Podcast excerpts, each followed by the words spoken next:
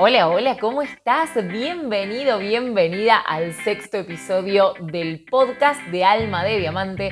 Mi nombre es Ana Pisoni y hoy te voy a estar hablando acerca de los opuestos complementarios del zodíaco. Sí, sí, porque uno de los temas básicos de la astrología es comprender la dinámica de los signos opuestos complementarios. ¿Por qué? Porque esto le da sentido a las relaciones del zodíaco. El concepto de opuestos complementarios surge a partir de esta necesidad de comprender la complementariedad energética entre los signos del zodíaco. Sin embargo, esta no es cualquier complementariedad, sino aquella que incluye a dos signos que pertenecen a una misma temática, que hablan, por decirlo así, del mismo tema. Cada uno de ellos se ubica en los extremos opuestos respecto de un tema y asimismo lo hacen en la rueda del zodíaco. Ahí se encuentran enfrentados, sí, a 180 grados, uno del otro, formando una línea recta en un mismo eje energético, provocando simbólicamente un efecto espejo entre ellos. Entonces acá nos podemos preguntar de dónde surge el magnetismo que existe entre los seres humanos. Y sí, hay cierto magnetismo que corresponde a la energía que somos y de esto se trata este episodio del podcast. Por ejemplo, nos podemos imaginar que alguien con muchas respuestas, verdades y certezas atrae hacia sí mismo personas con muchas preguntas y que se cuestionan demasiado. Bueno, esto sería, por ejemplo, la complementación que existe entre Sagitario y Géminis, ese eje asociado al conocimiento. Con esta misma lógica lo podemos ver del otro lado. A ver, es seguro que toda persona con ascendente en Géminis tiene Sagitario en casa 7, la casa de los vínculos. Y esto no se va a interpretar por separado, es decir, la persona no va a ser por un lado ascendente en Géminis y por otro lado casa 7 en Sagitario. La persona es un todo y los vínculos que genere van a estar ahí porque responden a toda su carta natal, a toda la energía que es esa persona. Entonces, para convertirme en ascendente en Géminis, sí o sí tengo que tener a Sagitario en casa 7. Es lo mismo decir que todo ascendente en Géminis va a tener enfrente a alguien que lo empuje a confiar, a animarse, a definir ideologías para dejar de cuestionarlo todo y repensar las cosas hasta el final de los tiempos. Sagitario, en este ejemplo, va a actuar como equilibrante de la energía geminiana. Sin embargo, ambos signos están en la persona portadora de la carta, con la salvedad de que uno lo siente propio y al otro le llega a través del vínculo. Entonces, podemos decir que la ley de polaridades no se aplica solo al zodíaco ni a lo humano, sino que a todo en la vida sobre la Tierra. Y la Tierra marca su pulso a través de esta ley, la ley de las polaridades. Luego de subir, tenemos que bajar. Después del invierno, paulatinamente llega el verano. Y la vida no existe sin un extremo ni el otro. Así que la naturaleza nos habla de esto que te voy a hablar en este episodio. Sí, en otro episodio te prometo hablarte de las tres fases, el antagonismo, la complementación y la circulación. Pero ahora te voy a hablar puntualmente de estos ejes. Vamos a empezar con la primera de las parejas zodiacales, Aries Libra. ¿Qué van a trabajar ellos? El deseo. En este eje podemos decir que Aries juega una acción espontánea y Libra juega una provocación respuesta ante esa acción que también surge de forma espontánea. Habitualmente en este vínculo podemos etiquetar a Libra como pasivo y a Aries como activo, sin embargo, es Libra quien provoca la acción de Aries y entonces es un juego interactivo donde el deseo es constitutivo en ambos signos, aunque para Libra esto quede más en sombra.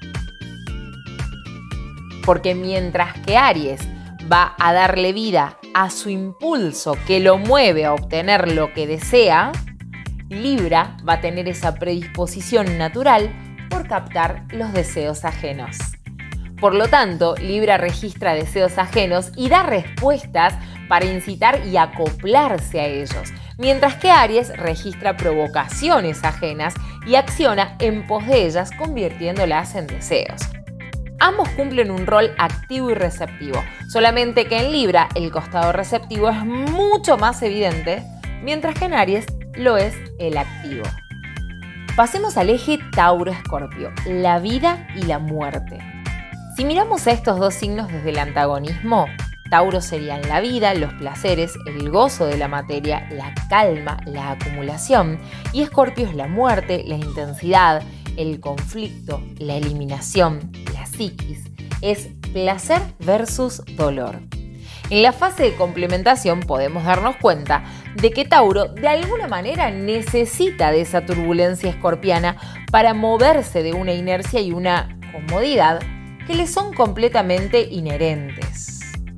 Entonces, si lo analizamos desde las personas, podemos ver que Scorpio quiere transformar constantemente y si no baja nunca sus niveles de intensidad, estando en constantes conflictos, va a estar sin duda rodeado por personas reacias al cambio y con altos niveles de inercia. Scorpio, al ir constantemente al extremo por esta ley de polaridades, va a traer resistencias pero a su vez su energía también tiene la capacidad de ingresar en esas resistencias y transformarlas. Por eso es que Tauro se complementa con Escorpio, porque esto le ayuda a transformar y a ingresar a lugares donde desde su extrema comodidad nunca ingresaría. La siguiente pareja es Géminis-Sagitario este eje nos viene a hablar del aprendizaje. Mientras que por un lado tenemos a Sagitario, idealista, dogmático, aferrado a certezas y verdades, confiado, expansivo, del otro lado tenemos a Géminis, imparcial, abierto, dudoso, cuestionador, multidireccional. Géminis pregunta, Sagitario responde. Géminis abre debates e ideas, Sagitario los cierra, los da por sentados. Desde estas posturas, sí, por supuesto que son opuestos. ¿Y dónde se van a complementar? En que ambos se estimulan. Sagitario ayuda a Géminis a confiar y establecer ciertas certezas, mientras que Géminis colabora con la apertura de mayores opciones a Sagitario. Entonces, la circulación a nivel Géminis-Sagitario se da en el proceso de aprendizaje más natural de la vida, aquel que experimentamos en la niñez. De ahí que a estos dos signos se los asocia como los más joviales y alegres del zodíaco. Vamos al eje Cáncer-Capricornio, donde vamos a ver las formas. Para entender cómo estos dos signos se complementan, pensemos en algo que contiene, pensemos en un nido, o mejor, pensemos en una casa.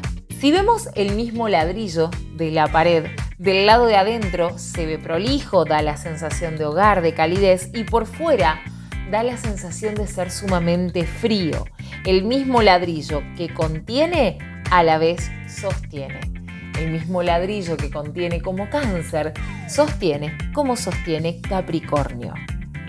Ambos signos desean estabilidad, sostén y seguridad. Capricornio enfocándose en el exterior y cáncer en el interior. Es decir, que para proteger algo se debe contar con un entorno cálido, afectivo y protector, pero para que este entorno exista, se debe rodear de eso que sea suficientemente sólido y que lo sostenga. Lo que podemos sacar en limpio de aquí es que puede existir algo sensible, pero es necesario una estructura que lo contenga. El próximo eje, que es Leo Acuario, nos va a hablar de la creatividad.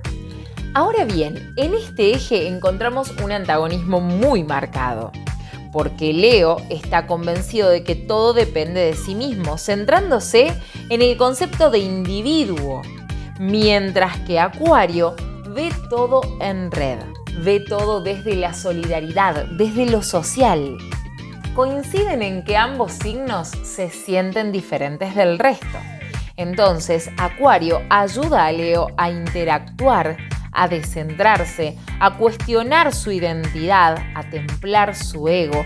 Y Leo ayuda a Acuario a reconocer sus talentos y su valor, a animarse a destacar y a permitirse sostener el protagonismo.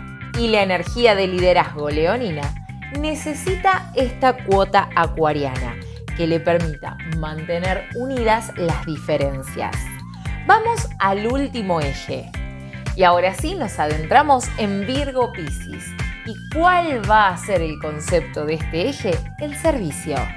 La mayor diferencia que existe entre estos dos signos es que Virgo es concreto, mientras que Piscis está más allá de lo concreto, es lo abstracto. Piscis se ocupa del servicio desde un lugar más asociado con la empatía, con la sensibilidad.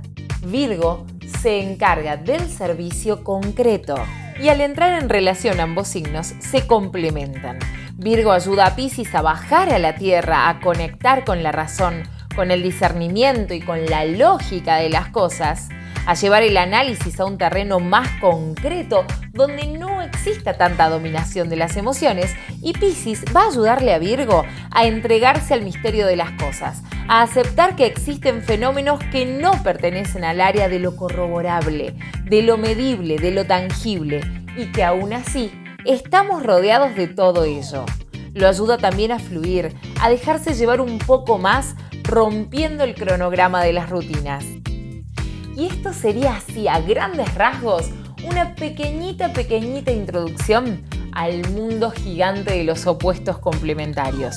¿Y existen otras formas de complementación? Obvio. Está la complementación binaria de subjetivos, objetivos, activos, receptivos, la ley del espejo, el ascendente y el descendente, las casas cardinales, el elemento, un montón de cosas más. Y como todo en la astrología, es abrir la puerta a un universo gigante del que te voy a seguir hablando en los próximos episodios del podcast de Alma de Diamante. Si tenés dudas, si querés saber algo sobre tu carta natal, búscame en Instagram alma de diamante-astro. Y seguinos en las redes, que en el próximo episodio te voy a estar hablando de todo lo que astrológicamente nos propone el primer eclipse del año que va a llegar a fines de abril. Soy Anita Pisoni. Hasta la próxima.